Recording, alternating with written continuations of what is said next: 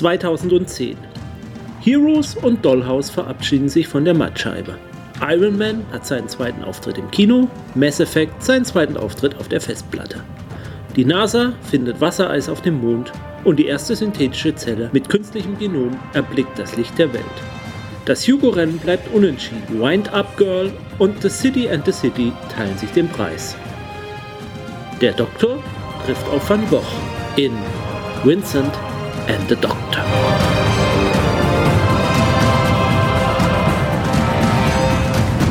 Hallo und herzlich willkommen zu unserer vorerst letzten Folge in unserer Reihe um die Doktoren.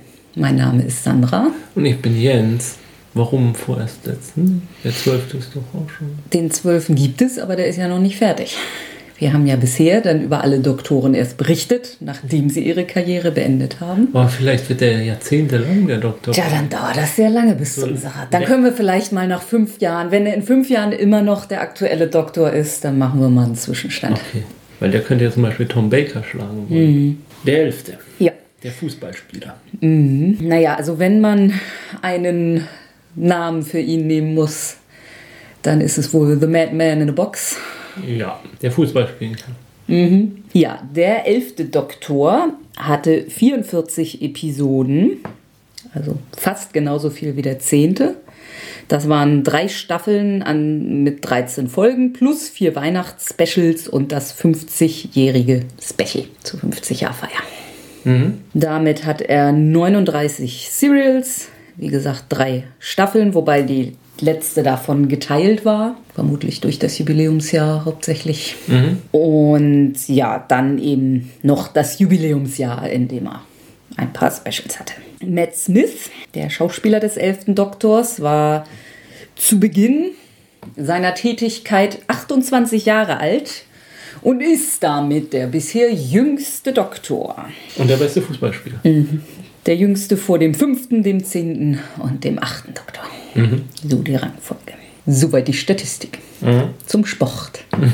Was können wir denn so sagen über den elften Doktor? Über seinen Charakter. Er ähm, steht unter Drogen.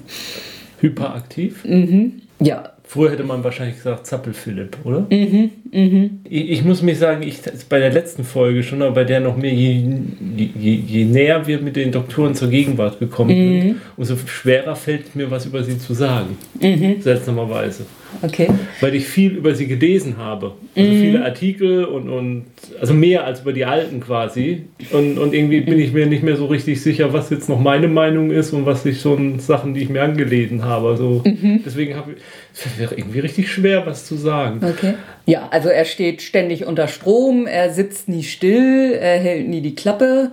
Ich meine, das trifft beides auch noch auf den Zehnten so halbwegs zu, aber bei ihm ist es irgendwie alles noch, noch manischer. Ja, ja. Ja, dieses, dieses Motto, so, so dieses äh, Fast Forward, also mhm, ähm, Forward Momentum. Forward Momentum, mhm. genau, das meinte ich. Er hat zumindest zu Beginn seiner Karriere, finde ich, auch die besseren Abenteuer teilweise. Mhm. Ähm, das muss man ja vielleicht auch sagen, dass mit dem elften Doktor auch der Showrunner gewechselt ja. hat. Ja. Von Russell T. Davis zu Stephen, Stephen Moffat. Moffat. Mhm. Und damit natürlich auch das, ja, die, die ganze die Serie sich noch mehr verändert hat als nur mit einem Wechsel eines Doktors ja, zum anderen. Ja. Also der, die Gesamtstimmung ja. ist eine andere, wo es eben vorher sehr emotional war, gerade ja beim zehnten haben wir ja ausführlich besprochen, ist es beim elften, ja, weiß ich nicht. Also die Serie und vielleicht auch als Vorgriff ein bisschen auf den 12. Die Serie entwickelt sich mehr hin von, von einer ähm, Science-Fiction-Romance zu einer mehr Science-Fiction-Comedy. Ja. Was ihr aber auch nicht gerecht also es trifft auch nicht ganz. Nee, weil sie auch relativ düstere Momente ja, hat. Vor allem also der Doktor in der hat Ten auch sehr düstere ja, Momente. So, so, äh, vielleicht so in der Tendenz einfach nur.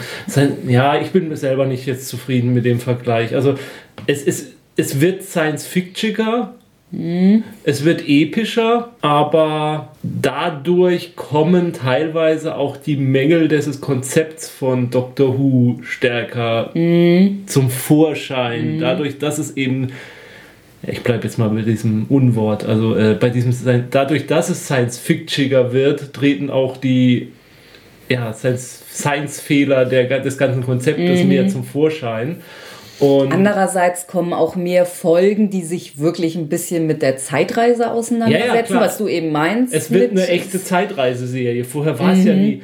Also äh, vorher, mit Ausnahme von Blink vielleicht jetzt mal, was ja von Moffat ist, von daher passt das ja auch, ist ja, dass ist ja die TARDIS tatsächlich nur ein Story-Element, was es zur Verfügung stellt, an einen anderen Ort zu reisen dieser andere Ort ist halt zufällig manchmal in der Vergangenheit oder Zukunft, um dort ein Abenteuer zu erleben. Jetzt ist es tatsächlich so, dass die Zeitreise selbst an sich auch ein Story-Element ist. Also dass es Zeitreisegeschichten auch erzählt werden.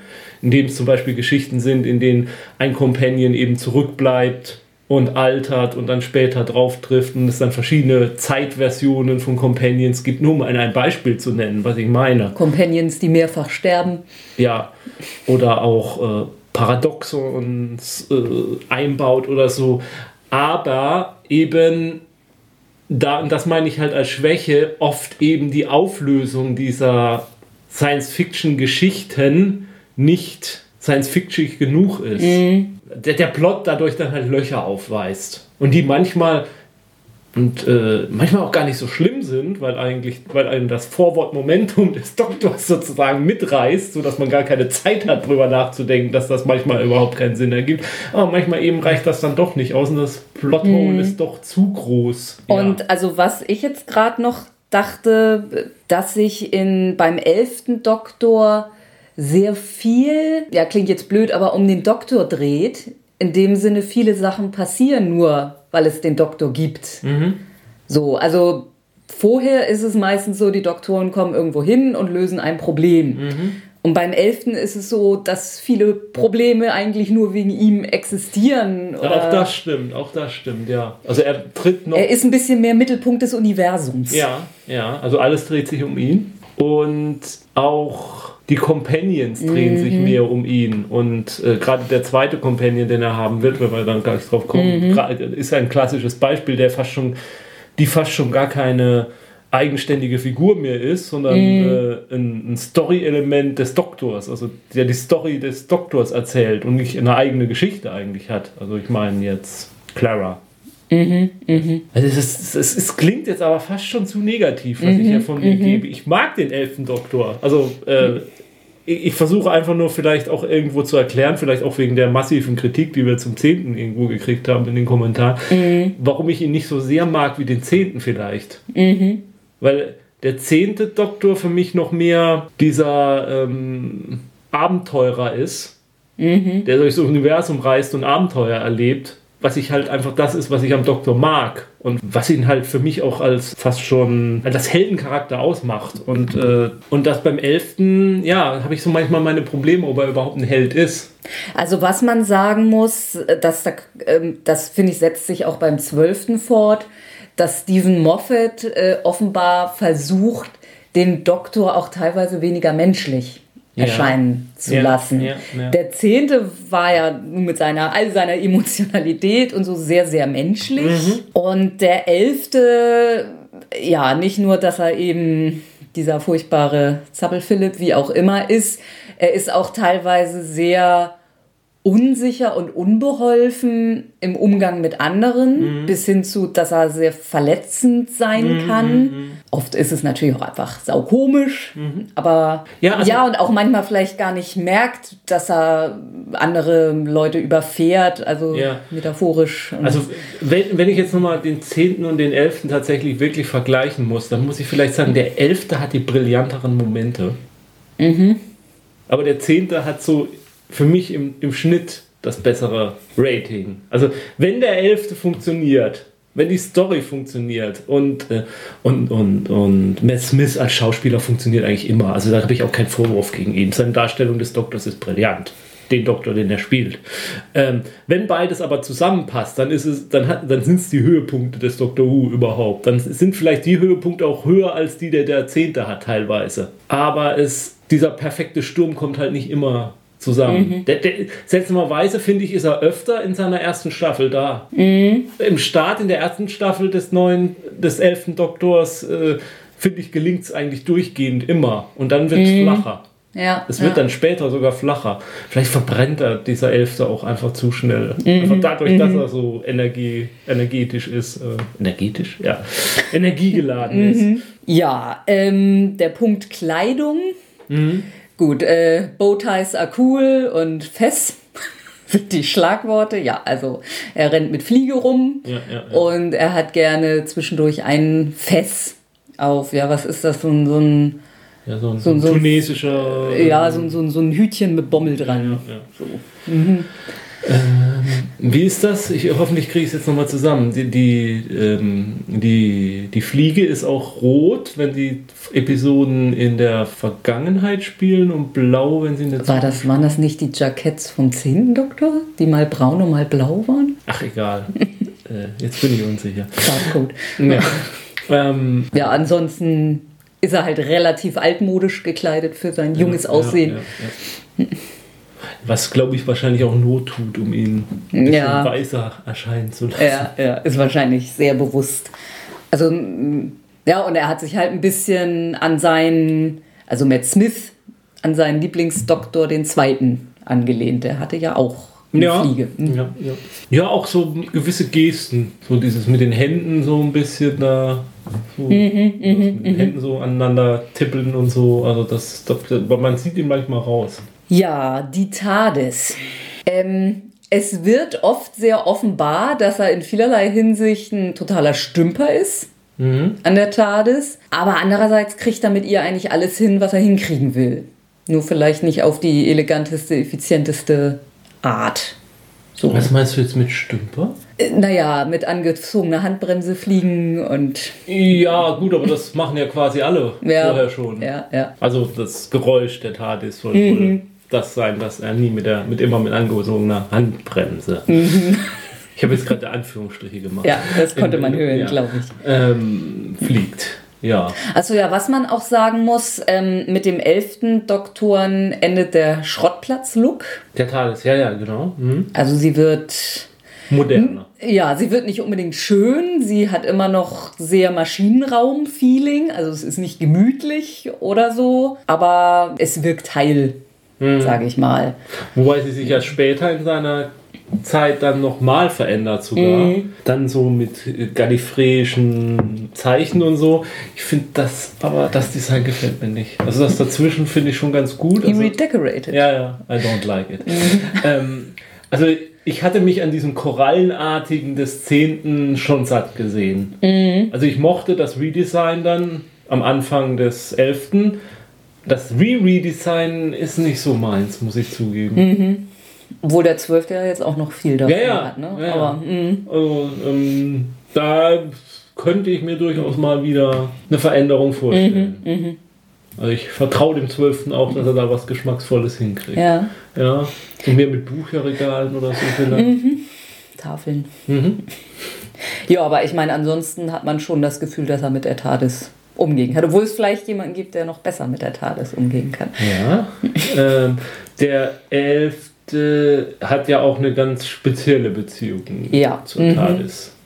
Ja, also da wird äh, die TARDIS als eigener Charakter wird beim elften Doktor noch deutlich in den Vordergrund Mehr gerückt. betont, ja. Mhm. ja. Ja, und der Sonic Screwdriver ist jetzt beim elften eigentlich nicht anders als beim zehnten. Also Nö, also wenn, dann wird halt noch mehr damit rumgefuchtelt, was ja dann auch in der Jubiläumsfolge sehr schön äh, was macht ihr da auf mit die den Dingern? wird. Ja, ja. Das ist doch keine Waffe. Was, was, was mir jetzt nochmal zu den zu, zu der Art des elften Doktors oder die Geschichten, die erzählt wird, gerade mal einfällt Stephen Moffat auch. Stephen Moffat versucht mit seinen Geschichten oder auch, das er hat ja auch Story Arcs drin, die noch dichter sind als die Geschichten, die bei Russell T. David sind mit Bad Wolf oder so. Das zieht sich ja noch mehr durch. Und ist noch, Stephen Moffat versucht clever zu sein. Und, er ist, und ich habe manchmal das Gefühl, er ist nicht clever genug. Also ähm, er schafft schon clevere Handlungen zu erzählen, aber manchmal ist er nicht clever genug. Und da sind die Auflösungen auch nicht so doll, wie man. Also man muss schon sagen, dass Stephen Moffat sich als nicht so brillant herausgestellt hat, wie Jens und ich jetzt ursprünglich gehofft hatten. Die wir, Moffat-Fans sind. ja, also das meine ich. Also Ja. wir haben uns unglaublich viel erwartet, gerade weil er eben in der Russell T. Davis Zeit einfach brillante Einzelepisoden oder Doppelepisoden hatte. Da hat man sich natürlich extrem viel erwartet, also gerade auch wenn man sein Coupling kennt und und da, also man kann nicht sagen, dass er durchgehend enttäuscht. Das nur auf gar keinen Fall, wie Jens schon sagte. Da sind unglaublich brillante Sachen drin. Aber an manchen Stellen, äh, vielleicht waren auch die Erwartungen einfach zu hoch. Kann natürlich auch sein, dass man sich einfach. Ja, aber ich glaube einfach, ähm, dass es auch an dem Genre liegt. Er ist nicht der brillante Science-Fiction-Autor, der, der er vielleicht auch manchmal glaubt zu sein. Also er ist schon, ich finde schon, dass er ein brillanter Geschichtenerzähler ist, der auch einen Spannungsbogen hinkriegt und auch überraschende Wendungen und äh, ja, wie soll ich sagen, Cliffhanger und komme jetzt nicht auf den Begriff. Ja, über, also überraschende Ergebnisse dann halt. Also Das, das schafft er schon, nur ähm, halt nicht auf dem Niveau, was man als, äh, sag ich mal, verwöhnter Science-Fiction-Fan dann tatsächlich wollen würde.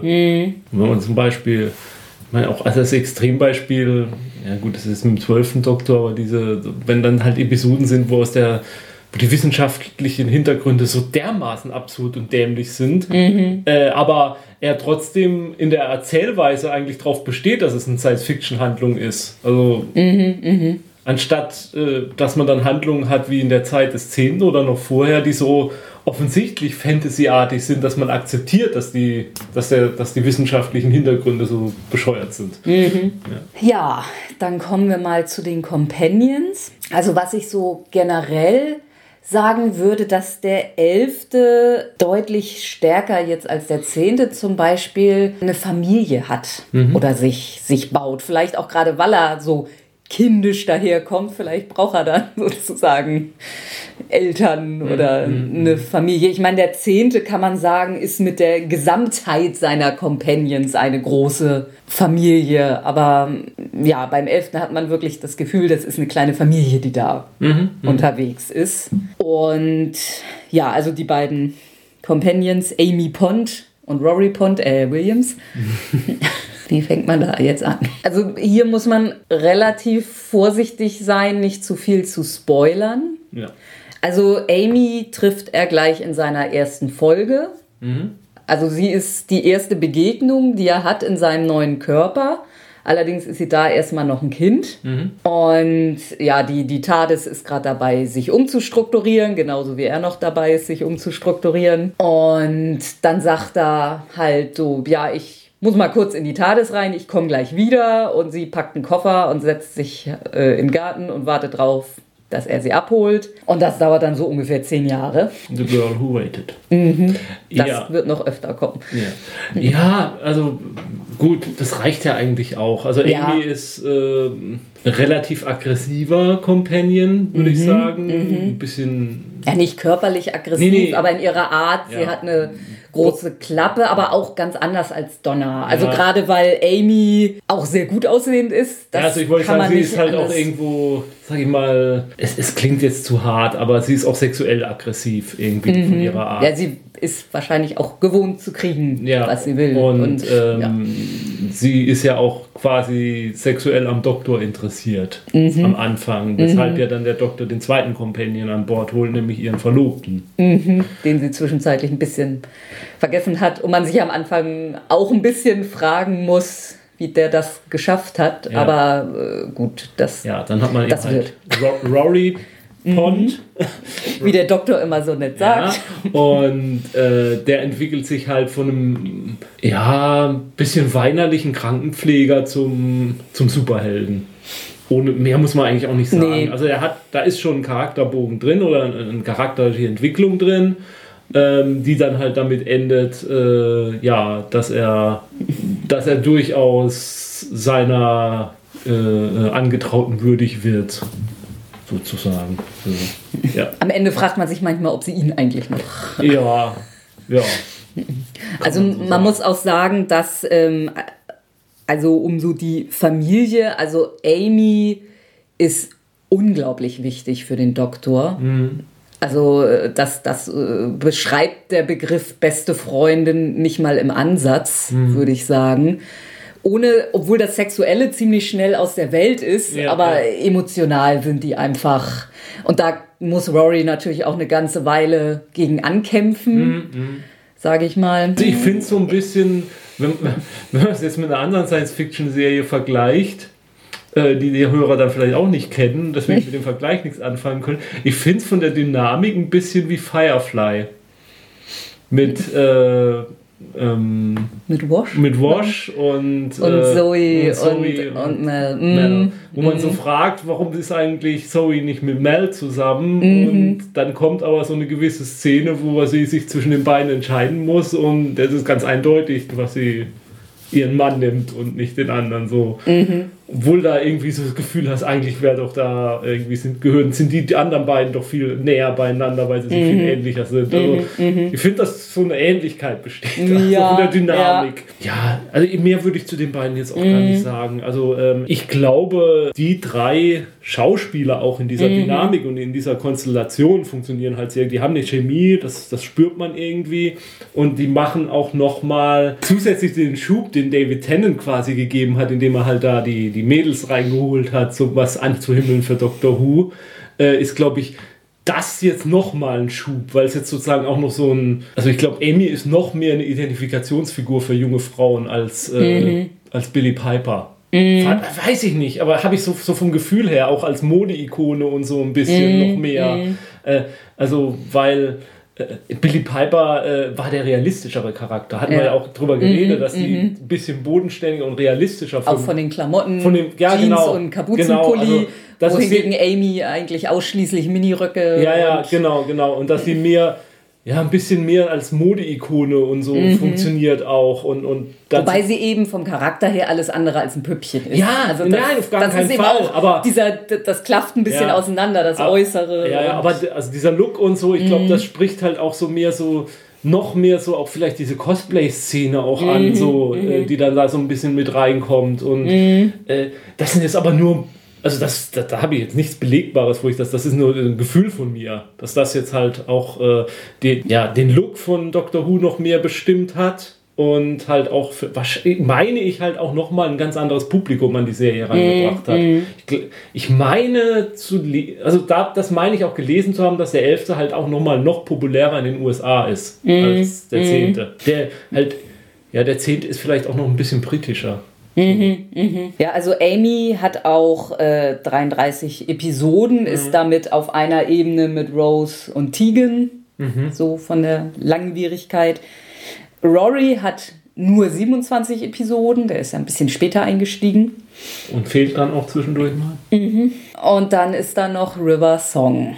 Alte Bekannte aus der Zeit des Zehnten. Mhm. Da wird eigentlich schon das Wichtigste angedeutet nämlich dass sie ihn offenbar sehr gut kennt, offenbar seinen echten Namen kennt, mhm. was noch nie jemand in der Serie getan hat. Mhm. Und, und, ja. Haben wir das schon erwähnt? Also sie leben sich äh, entgegengesetzt, ihre Zeitströme.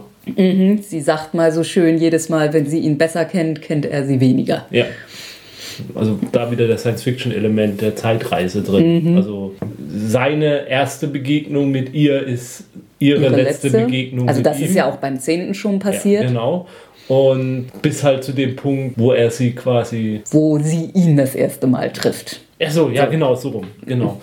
Und, und ja, zusammen mit dem Doktor erfahren wir dann eben auch, was mhm. das alles. Und das ist ja zum Beispiel auch dieses, was ich meine. Das ist ja eigentlich ein brillantes oder ein sehr interessantes Science-Fiction-Konzept. Mhm. Dieser sich in Gegenszeit laufenden Leben, die immer wieder aufeinandertreffen.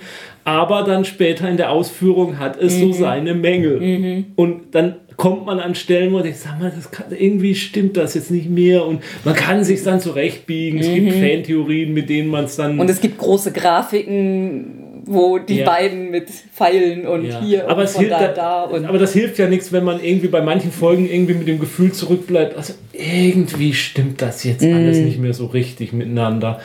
Und bei äh, River Song, also toller Charakter, Obwohl Toll. sie leider auch ein bisschen nachlässt. Ja, ja, sie wirkt das- am genau. Anfang wirkt sie brillant. Ja. Also und auch so so unglaublich unabhängig Ja. von ihm. Und das wird leider nachher ein bisschen weil sich alles weil um sich ihn alles dreht, um das ihn ganze dreht. Universum. Ja. Nein, aber was, das, genau das wollte ich Mhm. auch sagen. Äh, äh, sie ist zu lang dabei.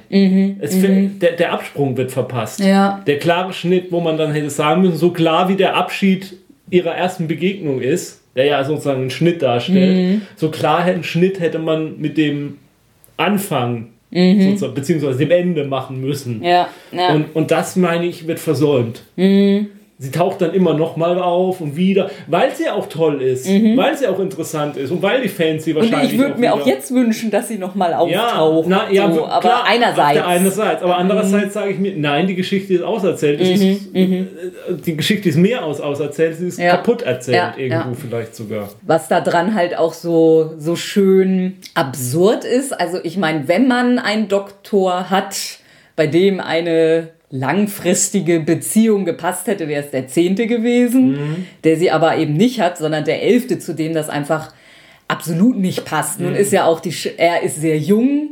Alex Kingston ist schon, also die Schauspielerin von River Song ist schon ein bisschen älter und die ist über Rentenalter, 30. oder? also Ja, ja, das ist- mindestens.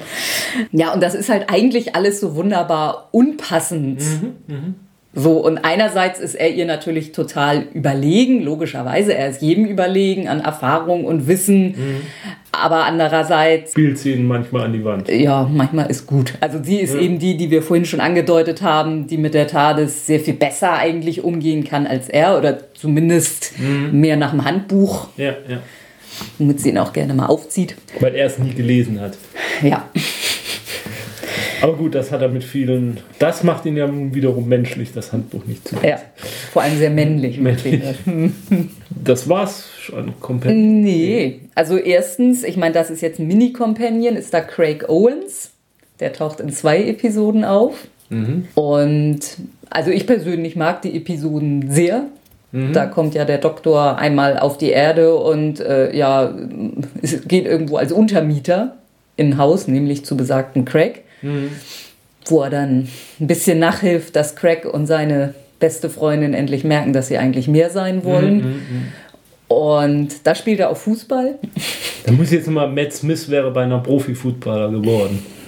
Muss man ja Verletzung. mal verletzungsbedingt ausgeschieden. Und dann, Und muss, dann halt- musste er so eine öde Karriere wie Schauspieler.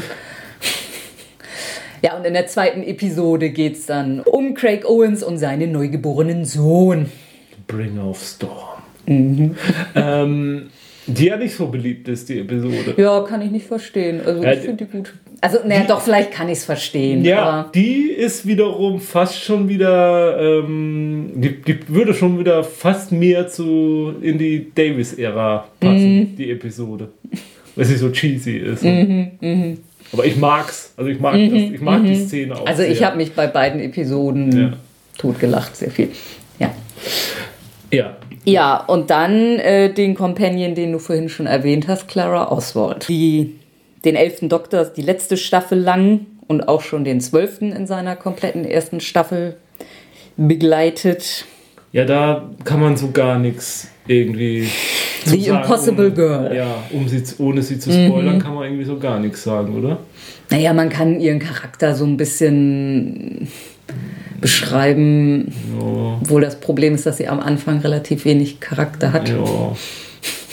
Also Sie hat riesen Augen und eine Mhm. Also- niedliche Nase und Also ich habe sehr lange gebraucht, bis ich was mit ihr anfangen konnte. Das liegt jetzt um Gottes Willen nicht an der Schauspielerin, sondern an der Rolle, wie sie geschrieben also ich, wurde. konnte, ich, ich konnte die ganze Doktor, elfte Ja. Doktorzeit nichts mit ihr Ja, anfangen. Ich ja. Mhm. finde, sie ist erst jetzt in der zwölften, beim zwölften interessant geworden. Und wenn wir den zwölften recht bald machen würden, würde ich sogar sagen, wir reden erst beim zwölften über sie, weil da kommt sie erst als Charakter zum Vorschein. Ähm, ja, Vorher das stimmt. Beim elften, da wird nur- aufgelöst Ja. ihr Geheimnis, sage Ja. ich mal. Und ja, da kann man nicht viel andeuten. Ist Plot, Sie ist nur ein Plot-Element Ja. im Prinzip. Sie ist, Sie ist kein, kein kein, eigenständiger kein, Charakter. Charakter, keine Entwicklung. Die Entwicklung kommt beim zwölften. Sie existiert nicht ohne, sie ist keine eigenständige Person ohne den Doktor in, der, Mhm. in dieser äh, Staffel beim 11. Und da hat sie halt gerade zu Amy und Rory eigentlich sehr abgestunken. Ja. Jetzt mal. War wahrscheinlich auch sehr schwer. Also, so, aber So ja. Wie gesagt, weil du ja meintest, das hängt nicht an der Schauspielerin. Gerade so ihre ersten Auftritte in der Serie sind ja auch total interessant. Man ist ja total fasziniert sofort, was, was das für eine Person ist oder so. Aber wie gesagt, es ist so, ja, der Doktor ist ja fast besessen von ihr, muss man ja sagen. weil er halt sehr schnell merkt, dass da irgendwas Ja, merkwürdig ist und das will er halt Ja, ergründen. ja. Aber da hat man auch nicht so richtig das Gefühl, dass er an ihr als Person nee, interessiert er ist wäre. an dieses, an dieses Rätsel. Er nimmt, ja, also er nimmt sie vielleicht nicht wirklich als Person wahr und ja, ich sag mal, die Story selber lässt sie ja auch nicht viel Persönlichkeit. Ja, und dann ist sie eben für den Zwölften wird sie relativ wichtig. Ja. Er wird auch für sie wichtig, sage ich mal. Aber ja, dazu in der nächsten Sendung, wann auch immer sie kommt. Mhm. Ja, dann kommen wir doch mal zu den Inhaltsstatistiken. Der Hauptgegner des elften Haben wir nicht noch einen Doktors. Companion vergessen? Nö. Die Tochter von, vom Brigadier. Also ein Companion ist sie nicht. Ja. Es ist, ja, wir können sie gerne erwähnen. Es ist cool, dass sie auftaucht. Mhm. Äh, Also, ja, den Brigadier konnte man ja nun mal leider nicht mehr auftauchen lassen. Der ist ja während der Zeit des elften Doktors gestorben. Mhm. Wird dann ja auch kurz eine Hommage Ja. gemacht, dass der Doktor ihn anrufen will und erfährt, dass er gestorben ist. ja. Und nun wird aber Unit geleitet von seiner Tochter. Die aber Wissenschaftlerin Genau, ist. sie ist die- Und auch immer quasi ihr Vater ihr immer ja, gesagt hat, dass Wissenschaft ja viel mehr äh, Probleme löst. Und da ist der Doktor natürlich sehr stolz drauf. ja, weil er wohl mit seiner Botschaft beim Brigadier irgendwo auch angekommen ist. Was wirklich eine runde Geschichte ist. Also das ist echt ein Fangeschenk, die ganze Ja, ja, ja. Also, wenn man halt die Zeit des Brigadiers, also gerade mit dem dritten Doktor auch mag und so, da ist es irgendwie wirklich eine Offenbarung, das so Mhm. darzustellen. Ja, ich habe Tränen im Auge schon wieder, wenn ich drüber nachdenke. ja. Und dann erst beim Zuhören. Mhm. Ja, also der Hauptgegner beim elften Doktor, na, es sind vielleicht sogar ein bisschen mehrere, muss man ein bisschen aufteilen. Also man kommt beim elften Doktor nicht vorbei, natürlich an den Weeping Angels. Auch so ein Punkt, der einfach wie River Song viel zu sehr dann benutzt Mhm. Ja. wurde. Also die Weeping Angels tauchen ja in der genialen Episode Blink beim zehnten Ja. Doktor schon auf. Eine der besten Episoden ever. Das kannst Von du aber ehrlich gesagt bei Moffat. Mhm. Moffat auch immer sagen. Wenn, der, der kommt aus den Toren mit auf dem Höhepunkt von jeder Mhm. Idee und dann werden die Ideen schlechter, habe ich so das Gefühl. Bei Dann, anderen, dann kann er sie nicht ruhen lassen. ja. Und bei anderen ist es so, ja, am Die Anfang nicht langsam so, und auf und- auf. Jetzt ich das. Stephen Moffat ist der Anti-Joss Whedon. Joss Whedon braucht und dann wird es richtig genial und Stephen Moffat ist von Anfang an da und lässt ein bisschen nach. Wenn die zwei ein Kind machen würden. Vielleicht haben sie, haben sie beide Kinder? Ja, also die Weeping Angels haben vor allem Richtung Ende des elften Doktors nochmal eine sehr tragende Rolle. Ja, hatten wir die jetzt schon mal beschrieben? Die überhaupt? Weeping Angel? Nee, Mhm. wahrscheinlich nicht. Nö. Also Engelsstatuen, die sich nur dann bewegen können, wenn sie niemand anguckt. Mhm. Solange man sie sieht, ist eigentlich alles gut. Solange man sie anguckt, aber don't blink. Also das ist, wird quasi als Selbstverteidigungscharakter von denen auch erwähnt, Mhm. dass man sie nie sich bewegen sieht und sie deswegen nicht wahrnimmt und ja, mehr ein Horrorfilmkonzept Mhm. von der Grundidee als ein Science-Fiction-Konzept, aber halt so Science-Fiction-Konzept ausgebaut und da dann Ja. irgendwann scheiternd, Mhm, weil zu viel versucht wird zu erklären. ja, noch ein Gegner, der beim elften Doktor dann tatsächlich neu erschaffen wird, sage ich mal, und große Rolle spielen die Silence. Ja. Wiederum Wesen, die man vergisst, wenn man sie nicht anguckt. Mhm. Man merkt, da ist ein gewisses, eine gewisse Ähnlichkeit. Mhm. Ja, ja. Ist Auch der, es gibt so einen schönen Gag mit dem äh, Anstar-Contest zwischen Mhm. Weeping Angel und eine Silence. Und wenn der eine blinkt, vergisst er ihn und wenn der andere blinkt, dann ja. Mhm. Egal. Ja, die so ein bisschen, naja, so, so ein bisschen in Richtung der grauen Aliens. Vielleicht, Ros so Roswell Aliens. ja, nur größer. Ja, so. ja, ja. Und in Anzügen. Sehr schick. Ja, Sin Man, der Sin Man, das ist ja auch so ein typisches Mhm. Ja, Alien-Mythos. ja, ja. Und dann taucht beim elften Doktor ein Gegner auf, der, wenn ich es jetzt richtig im Kopf habe, zuletzt beim zweiten Doktor aufgetaucht ist. nämlich die Great Intelligence. Ja, beim zweiten steuert die Great Intelligence ja die Yetis. Und ja, hier wird es dann nachher sogar eine massiv große Rolle. Die taucht nicht in vielen Episoden auf. Und mehr kann man über die auch nicht sagen. Man weiß, dass sie Great Intelligence heißt und sie ist auch nicht mehr als eine körperlose Intelligenz. Ja. ja, so eine Art Baby-Superintelligenz, wenn wir jetzt mal in Periodenbegriffen bleiben. Ja, stimmt schon, mehr kann man nicht sagen. Was auch auftaucht nach langen, langen Jahren sind die äh, Ice Warrior. Also ja, es gibt eine Folge mit den Ice Warriors. Ähm, es gibt ein bisschen Daleks, es gibt ein bisschen Cybermen, es gibt Silurians. Die kommen wieder in den Vordergrund. Vor allem so, ich sag mal, ein bisschen am Rand von Doctor Who entwickelt sich ein sehr, sehr starker Charakter, der eine Silurian ist. Dann nachher auch zusammen mit ihrer Ehefrau ähm, sehr gute Freunde des Doktors. Also ein sehr schönes Gespann im viktorianischen England. Die Lady Silurian, ihre Ehefrau Schrägstrich Dienerin und der Kutscher, der ein Sontoran ist. Damit man die auch erwähnt haben. Aber also in der Zeit tauchen sehr viele Klassiker. Ja, vor allem allein schon in der, am Ende der, seiner ersten Staffel Ja. ist es. Ne? Also da taucht bewusst eigentlich alles auf, was es gibt. Die Saigons und die Ortons und die Jadoons und die Slitheen und die Sontarans und die Daleks und die Cybermen, die sind da alle. da muss man dann auch sagen, die Kritik ist tatsächlich berechtigt, auch dass es da Doctor Who zu sehr auch um, da, dass die Doctor Who-Serie sich zu sehr um sich selbst dreht und zu, zu sehr immer auf ihren klassischen Motiven und alte Gegenbösewichter wieder auftauchen zu lassen und so. Ähm, andererseits hat er ja mit The Silence zum Beispiel auch wieder was Neues erschaffen. Also damit hatte ich nie, ich persönlich hatte damit nie ein Problem. Nö. Also ich mag Also gerade wenn man eine Folge nimmt, wo man sie wirklich alle wieder aus dem Hut zaubert, Ja, finde ich das auch, auch. später. Also Ja. dass er bestimmte Figuren immer. aber ich meine, dass man jetzt sowas wie die Saigons mal wieder vorholt. ja, also ich habe, ich habe, ich selber Ja, habe, ich persönlich habe auch kein Problem damit, aber die Kritik ist halt durchaus im Raum, dass Dr. Who zu sehr selbstreferenziell geworden Mhm, ist. Auch ähm, ich, ja, wie gesagt, ich finde halt, ähm, das ist äh, nun mal eine uralte Serie, äh, die muss immer wieder auf ihren Mythos zurückgreifen. Ja. Also man muss auch sagen, dass die Daleks und die Cybermen weniger benutzt wurden als beim zehnten. Also sagen- beide dreimal sozusagen in jeder Staffel, jeder einmal. Ja, man kann sagen, so bei den Daleks das Nötigste, was Ja, gemacht werden Man muss halt gelegentlich Ja. so, ja. um, um sie aus rechtlichen Gründen behalten zu können. Hat Ja. man das Nötigste mit ihnen gemacht. Was, wer gar nicht auftaucht beim elften Doktor, ist der Master. Und was auch, na nur in einem Mini-Special keiner richtigen Episode aufgetaucht sind, sind die Uts.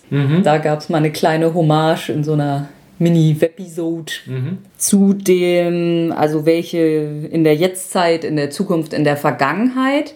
Da ist es beim 11. sehr, sehr ausgeglichen. Also der 10.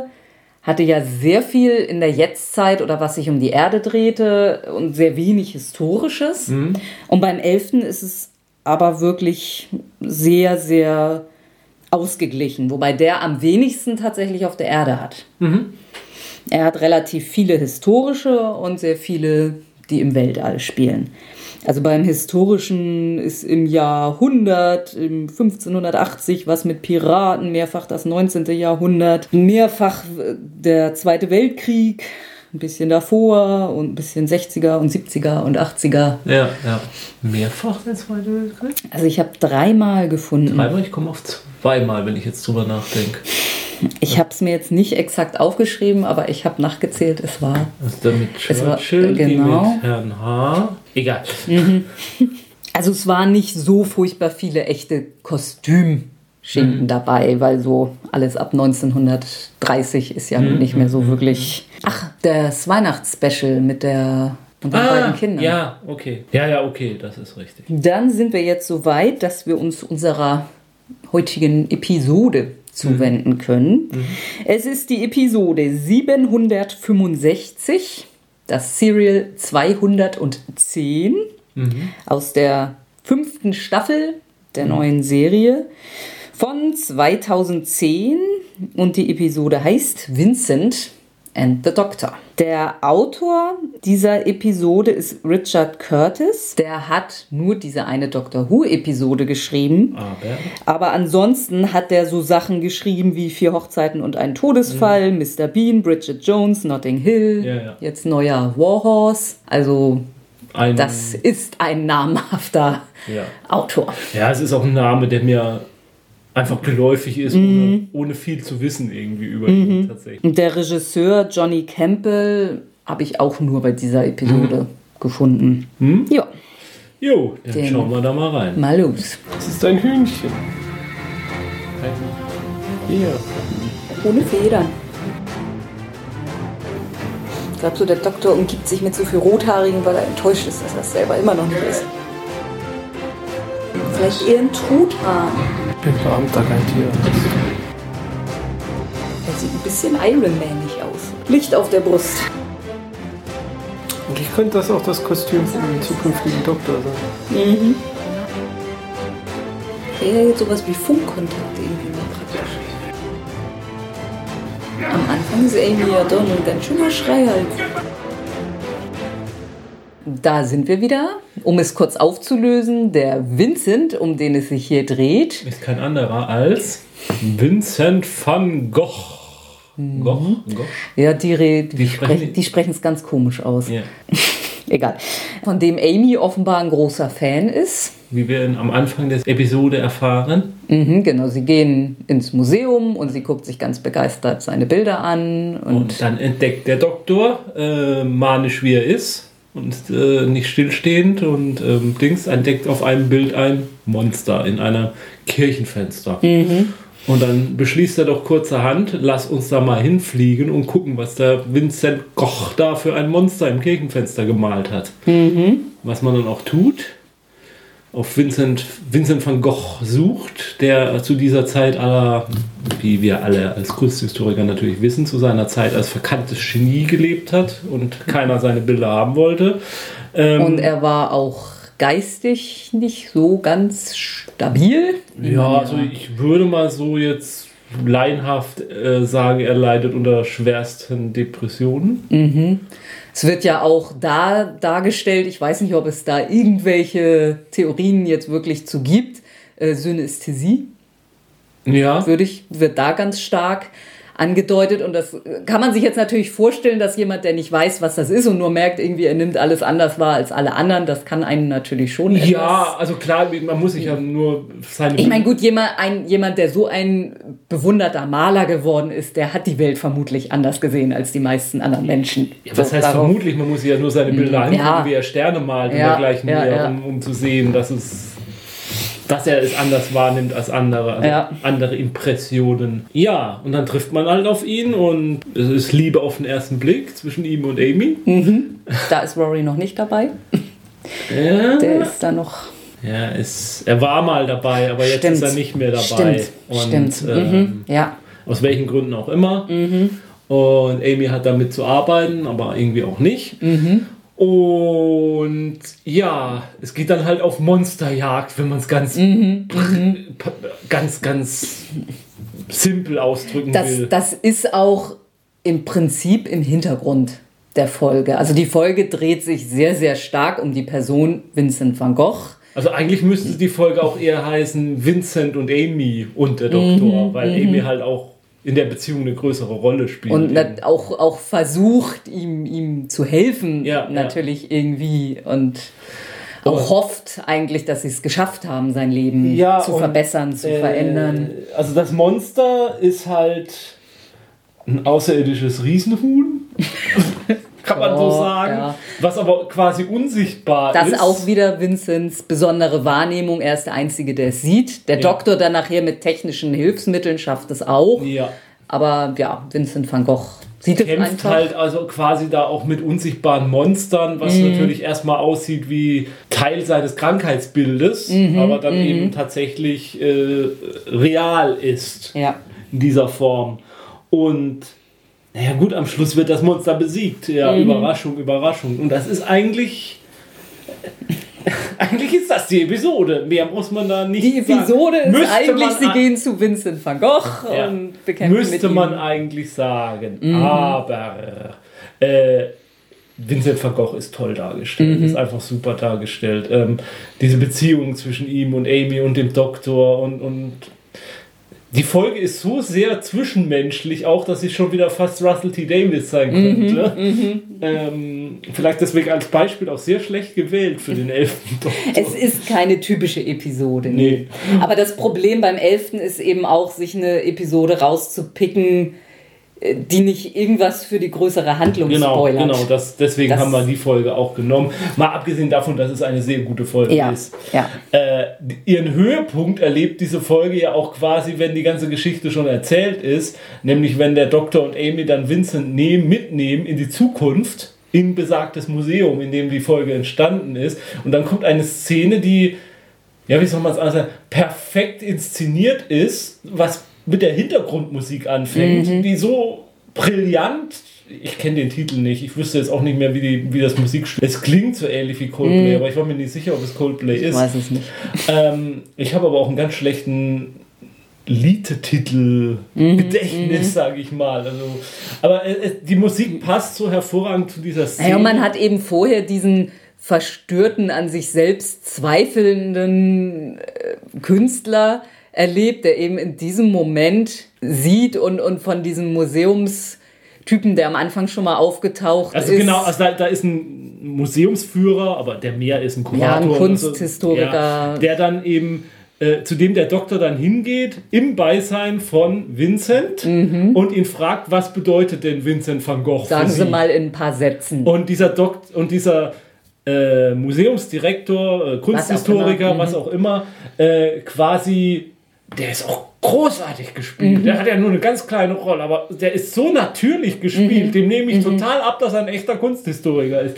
ähm, äh, der dann halt in wenigen Worten und dann genau exakt auf die Höhepunkte dieser anschwellenden Musik hin erzählt, dass Vincent van Gogh für ihn der größte Künstler aller Zeiten Oder ist. auch einer der größten Menschen aller Zeit. Ja, genau, er ist der, einer der großartigsten Menschen aller Zeiten. Ich glaube, so formuliert das auch. Und Vincent van Gogh daneben steht mit Tränen in den Augen und, und das ist so eine emotional mitreißende Szene, finde ich. Also das ist eine der, der besten Szenen. Ja, ich will es jetzt unbedingt nochmal Momente. gleich Ja. gucken. Quasi der Doktor, ja, also sie machen das ja quasi, um die Zukunft zu ändern. Also sie wollen ja. Mhm.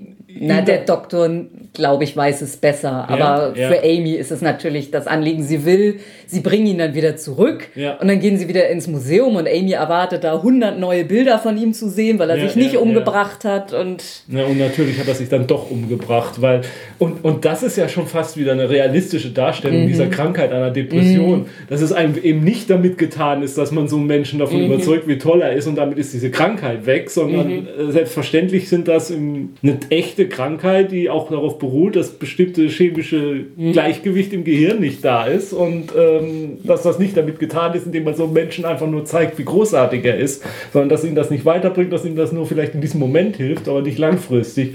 Und auch wer sagen muss, ist es eigentlich auch in der Botschaft eine sehr, sehr gute Folge, auch für, um, um dieses Krankheitsbild der Mhm. Ja. Depression ja, darzustellen. ja. Naja, und das einzige Kleine ist eben, also als sie ihn besuchen, hat er ja irgendwie mit Sonnenblumen noch nicht so richtig viel gemalt. Oh ja, und da ja. schubst Amy ihn dann so hin, mal doch mal Sonnenblumen. Er meint noch so, er mag Sonnenblumen gar nicht als Ja, Pflanzen. ja. Und sie, sie dekoriert dann da halt alles wild mit Sonnenblumen, damit er endlich mal Sonnenblumen malt. Mhm. Und da hängt dann eben das Gemälde und da steht für Amy Ja, dann ja. drauf. Tja, Jo, das zum Abschluss zu bringen, in einer späteren Folge dieser Staffel ähm, taucht er dann nochmal kurz auf, indem er ein Gemälde, ein ganz spezielles Gemälde für den Doktor malt, was bei uns Mhm. in der Küche an der Wand hängt. das Original. Original, ja. Ein Original Fantasie van Gogh. Sehr schön. Sehr schön, ja. Ja, andere Episoden, also einige davon, relativ viele davon haben wir jetzt eigentlich schon erwähnt. Also die, The Eleventh Hour, seine erste Episode. Die hatte, also ich finde, er hat mit dem besten und coolsten Auftritt als Doktor. ja, also vor allem das Ende. Ja, ja. Das ist so, wenn man jemandem ein bisschen zeigen will, wieso die. Stimmung beim Ja. Doktor ist, das ist einfach eine großartige. Einfach eine Alien-Invasion einfach aufhält, indem man eine Rede hält. Ich Ende, bin der Doktor und seid ihr sicher, dass ihr euch mit mir anlegen wollt? Ja. Denkt nochmal drüber nach. Ich habe ein paar Fragen. Ist dieser Planet beschützt? Und dann verziehen sich die Außerirdischen. Mhm. Ja. Nachdem sie ihr Archiv mal durch. Obwohl sich das ja dann auch aufbaut beim elften Doktor, dieses, dass er so ein bisschen die Geißel der Galaxis ist. Ja. Zwar, also zumindest für alle, die die Galaxis geißeln wollen. Der Albtraum der Bösewichter. Mhm. The Doctor, The Widow and the Wardrobe hatte ich schon erwähnt. Das ist ein Weihnachtsspecial, das aber irgendwie. Das hatten wir jetzt kürzlich wieder geguckt und irgendwie. Ich weiß auch nicht, irgendwie berührt mich die. Ja, wobei ich eigentlich das andere Weihnachtsspecial mit den fliegenden Fischen besser finde. Ja, das ist natürlich von der Musik sehr schön und intensiv. Ja, das meinte ich jetzt. Ja, ja, ja. Ja, es ist auch schön, ja. Also das war eine Zeit lang mein Lieblingsweihnachtsspecial seit dem letzten Weihnachtsspecial. Dazu später. Ja. Und ja, dann gibt es natürlich beim 11. Doktor zwei Episoden, die von Neil Gaiman geschrieben wurden. The Doctor's Wife haben wir ja lange mit gehadert oder ich habe lange dafür gekämpft, dass wir die hier besprechen. Habe dann aber selber eingesehen, dass aus Gründen Vincent doch besser ist. Ja, ja. Also, weil das eine Folge ist, die sich sehr, sehr stark um die TARDIS dreht. Also da wird die TARDIS endgültig ein Charakter. Ja, Ti- Titelcharakter. The Doctor's Wife. Ja, ähm, ja und die andere ist äh, The Night, Nightmare in Silver, die ich jetzt insgesamt nicht unbedingt für eine der besten Nee, halte, aber ich finde diese Geschichte um den, den Imperator irgendwie, die, Ja, die ist natürlich typisch Gaiman. ja, Ja. die finde ich richtig gut. Also ich bin ja immer noch, auch wenn das auch seine Mängel hat und seine Plotholes, was die Zeitreisegeschichte angeht, äh, ich bin ja noch ein, immer ein Fan dieser ganzen Folgen um den Astronaut. Ja, b- klar, da muss man nicht drüber reden. Diese ganze Ja. große, der ganze große Handlungsbogen, der sich ja durch diverse Folgen und Doppelfolgen Ja. zieht. Aber auch diese klar. ganze Folge, die ganze Teil, der noch in Amerika spielt und im Weißen Ja. Haus und Ja, so. ja. Und auch dieser FBI-Agent und so, die finde ich großartig. Ja, ja. ja, ja. Und dann mit der Mondlandung und Mhm. dem Fuß und also, das, das, das sind schon so die Höhepunkte für mich auch. Aber das ist eben gerade in der Staffel ist das Problem, dass da so viele Folgen diesen Handlungsbogen weiter treiben und manchmal auch, wenn es nur kleine Schritte sind, die aber immens wichtig dann sind, so dass man da eben kaum Ja. Folgen rausnehmen kann, Hm. um sie groß zu besprechen. Ja. ja, die Lodger und so hast du ja schon Ja, erwähnt. ja, ja. Na gut, und dann The Day of the Doctor natürlich. Das 50 Jahre Special. Gut, aber da kann man jetzt auch nicht so viel drüber sagen, Ja. ohne zu spoilern. Definitiv nicht. Gut. Ja, also wir hatten ja nun letztes Mal dann uns durchgerungen, unsere Doktorenrangliste zu erstellen. Ja. Vielleicht können wir dann jetzt an dieser Stelle nochmal abschließend ein bisschen Companions Ja. hervorheben, die guten und die schlechten, the good, the bad and the ugly. Is. Also ich habe jetzt keine endgültige Rangliste, ich habe einfach mal so eine Liste gemacht von Companions, Ja. die, die mir für mich sehr positiv sind. Ian und Barbara, Ja. haben wir gesagt, Jamie. Ja. Ich mag Joe. Ich weiß, dass sie ihre Gegner hat, aber Mhm. ich finde sie eigentlich gut. Ja gut, Sarah Jane, Mhm. Romana Ja. in beiden, In beiden, Inkarnationen. ne? Ja. Also ich mag Nissa. Ist jetzt auch, glaube ich, sie ist, sie ist halt manchmal ein bisschen langweilig. Also man hätte mehr aus ihr machen können. Ich mag das Potenzial Ja, des Charakters. ja, so würde ich das auch Ich mag sagen. nicht, was draus gemacht wurde. Ja, also eben diese außerirdische Ja. Wissenschaftlerin, das hat natürlich nochmal ein ganz anderes Ja, ja. Potenzial. Mhm. Ich habe auch mal im Internet gelesen, so eine große Ausführung von einer, die also wie Nissa ins Spiel kommt, in die Serie. Der Master hat ihren Vater getötet, Mhm. seinen Körper übernommen, ihr gesamten, ihren gesamten Planeten ausgelöscht. Mhm. Und in der nächsten Folge tröstet sie Tegan, weil die nicht zurück zu ihrem Flugzeug kommt. ja, Ja, Nissa ist eben nicht so ein Weichei. Mhm. Nee. Da muss schon was Hartes passieren, Ja. damit sie mal die Fassung verliert. Ja, ja. naja, und eben, was der Master ihr angetan hat. Ja, ja. Und sie da eigentlich nicht groß drauf reagiert. Und da habe ich mal wirklich so einen ganz langen Artikel, wo auch wirklich so in den Episoden Nissa mal was hätte unternehmen können gegen Mhm. den Master. So einen richtigen geheimen Masterplan, auch größtenteils am Doktor vorbei, wo sie dann so einen großen Plan gegen den Mhm. Ein Master. Master-Masterplan. Okay. Sozusagen. Cool, da könnte man noch mal. Gibt es da keine Story drüber? Glauben, also. Das schreit ja danach, dass da mal jemand was draus macht. Ja, ja. Ja, Turlow. Weil das woanders ist. Ja, eben, das eben, weil es mal wieder ein Mann ist, was es ja nicht so Mhm. selten, äh, nicht so häufig. Gerade in der Zeit hat das Mhm. lange gedauert, bis man mal wieder einen hatte. Und ja, weil es eben mal ein ganz anderer Ansatz ist. Also Turdo ist der, der den Doktor umbringen möchte. ja. Soll. Soll. Nicht wirklich will. Aber ja. Bereit Ja. ist. ja, Ace. Ace. Also ich glaube, da ist sich auch das ganze Ausgespielt-Team, die das beurteilen können, einig, dass Ace der beste Companion ever ist. Ja. Aber da haben wir ja nun auch schon genug Ja, drüber wir geschwärmt. jetzt nicht über Ace. So, kommen wir mal zu den neuen. Ja, Jack Harkness, Ja. vor allem am Anfang. Also ich finde, also gerade in der unsäglichen letzten Torchwood-Staffel Ja, ist er ein bisschen die- verkorkst worden. Das ist aber- das Gasly Clear. Ja, ja. ähm, ja, nein, also Jack Harkness ist schon, ja, der absolute Man-Man. ja Donna ist Ja. für mich immer noch ein großartiger Companion. Also wie ich ja eben schon andeutete, Rory, also ich habe ein, eine große Schwäche für Rory, Mhm. mehr noch als Amy, wo man sagen muss, dass Rory ohne Amy auch irgendwie nicht so funktionieren würde. Mhm. So und ja, und River Song. Auch wenn sie sie am Ende dann doch noch ein bisschen vermurkst haben, aber ja. Ja, also ich habe eine Schwäche für Martha noch. Ich weiß auch nicht warum. Also Haben wir ja auch drüber geredet, ihre Entwicklung ist sehr großartig. Ja. Vor allem witzigerweise die Entwicklung eigentlich, nachdem sie ausgestiegen ah, ist. außerhalb der Folge. Ja. Also ja. Nachdem sie Companion ist und eben noch so ein paar Mal am Rand auftaucht. Ja, Mhm. ja. Also zu den schlechteren Companions. Ähm, ich muss sagen, aus denselben Gründen, wo du, was du eben zu Nissa gesagt hast, Susan, finde ich Ja. so viel verschenktes Potenzial. Hätte unglaublich gut werden Mhm, können. Aber naja, es ist halt auch in der Zeit, war es wahrscheinlich einfach Ja gut, da, da war ja auch der Doktor noch nicht entwickelt. Also Ja, ja, ja. Es, es ist klar. Im Nachhinein also, klar, was, was sie eigentlich ist als Person, hätte sie mehr sein müssen im, Mhm, im, im, im Wissen dessen, was folgte. Ja, ja. Victoria. Wettbewerbscharakter. Ja. Ja gut, äh, den jetzt hier zu nennen, äh, jetzt nicht die Herausforderung. Edric, Mhm. der meistgehasste Companion. Der Wesley Crusher der, Mhm. der ja. Ja, Tegan. Ja, wobei. ja, es ist, ich tue mich da auch schwer mit. Also jetzt in dieser Hörspielreihe hatte ich ja auch mal erwähnt, da ist so eine schöne Szene, wo sie irgendwie, äh, um den Tag zu retten, alle ganz, ganz ähm, beruhigende Gedanken haben müssen. Und sie dann, I can have calming thoughts.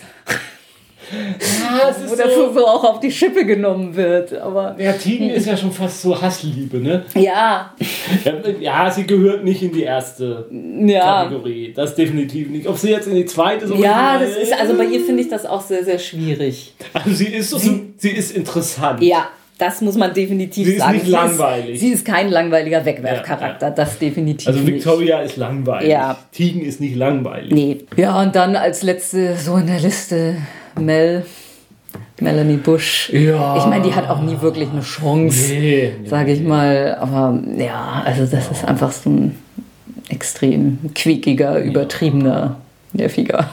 Ja, im Grunde genommen musst du dazu auch Perry zum Beispiel zählen. Die nicht so richtig. Ja, Die ist mir total sympathisch irgendwo, nicht nur Mhm. wegen der Brüste, aber, äh, aber im Grunde genommen als Charakter halt auch. ja. Hm? War es das wirklich schon? Vorerst ja. Hm. Aber Dr. Who geht weiter. Die TARDIS fliegt weiter. Ist noch genug Raum und Zeit da. Aber es ist geschafft mal wieder. Mhm. Wir haben uns was vorgenommen, wir haben es zu Ende gebracht. Wow. Obwohl wir ja leider immer solche Serien nehmen, die nie wirklich, oder vielleicht irgendwann mal, aber wo ständig wieder was nachkommt. Ja. Wobei so ein Spiel des Jahres Ja, zumindest hätte- regelmäßiger Ich hätte ja nachkommt. vorgeschlagen, die Star Trek-Kapitäne zu nehmen. Da kommt nichts mehr nach. Nee. Gut, was machen wir denn jetzt mit unserer viel gewonnenen Freizeit, jetzt wo wir kein Dr. Who mehr gucken müssen? Alte Dr. Who Sachen normal gucken. Ach so. Mal endlich entspannt. Ja.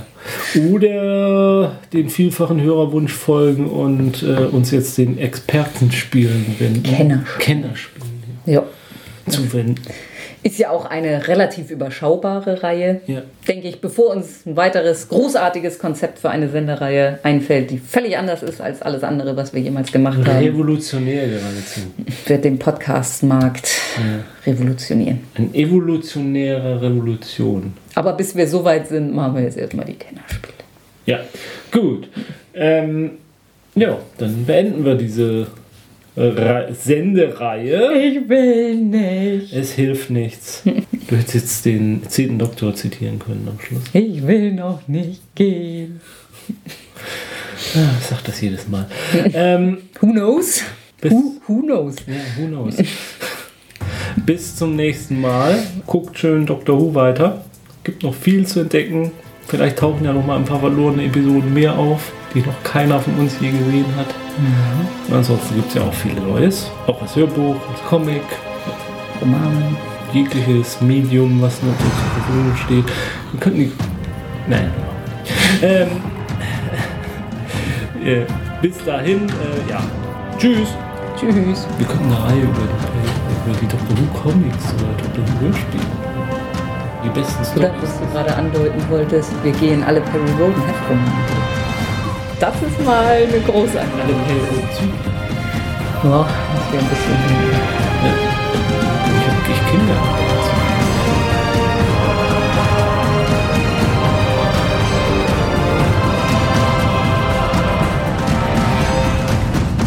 Dieser Podcast ist Mitglied bei Analogspieler.de, der Portalseite für alle Podcasts rund ums gute alte Spielen.